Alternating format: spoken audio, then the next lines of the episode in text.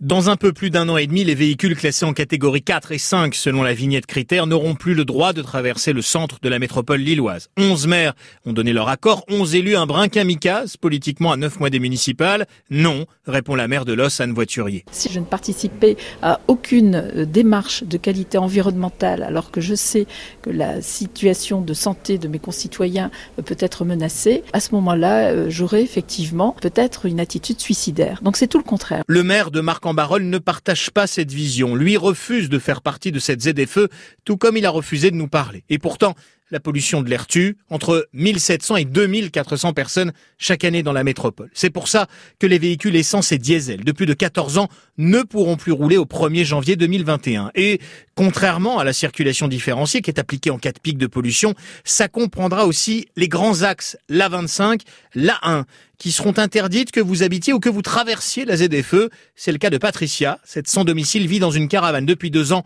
et fait ses courses dans un supermarché de Los au volant de sa très vieille Renault Clio. Si on n'a pas les moyens de s'acheter une nouvelle voiture, quoi, voilà, on n'a pas embêté quoi. Les transports en commun? Bah moi j'aime pas trop quoi. Je préfère ma voiture. Parce que comme je suis SDF, je dois porter des bidons de pétrole, des bidons d'eau. Euh, je veux pas transporter ça dans le bus quoi. Mais les premiers concernés seront donc les 340 000 habitants de ce périmètre. Selon les estimations, 23% du parc automobile actuel ne pourra plus rouler, soit 32 000 voitures et 5 000 utilitaires. Il faut des compensations, insiste le maire de la Madeleine, Sébastien Leprêtre. Moi je demande en l'occurrence que la ZFE, elle s'accompagne de mesures qui permettent aux habitants qui n'en ont pas les moyens de changer de véhicule avec donc des aides financières.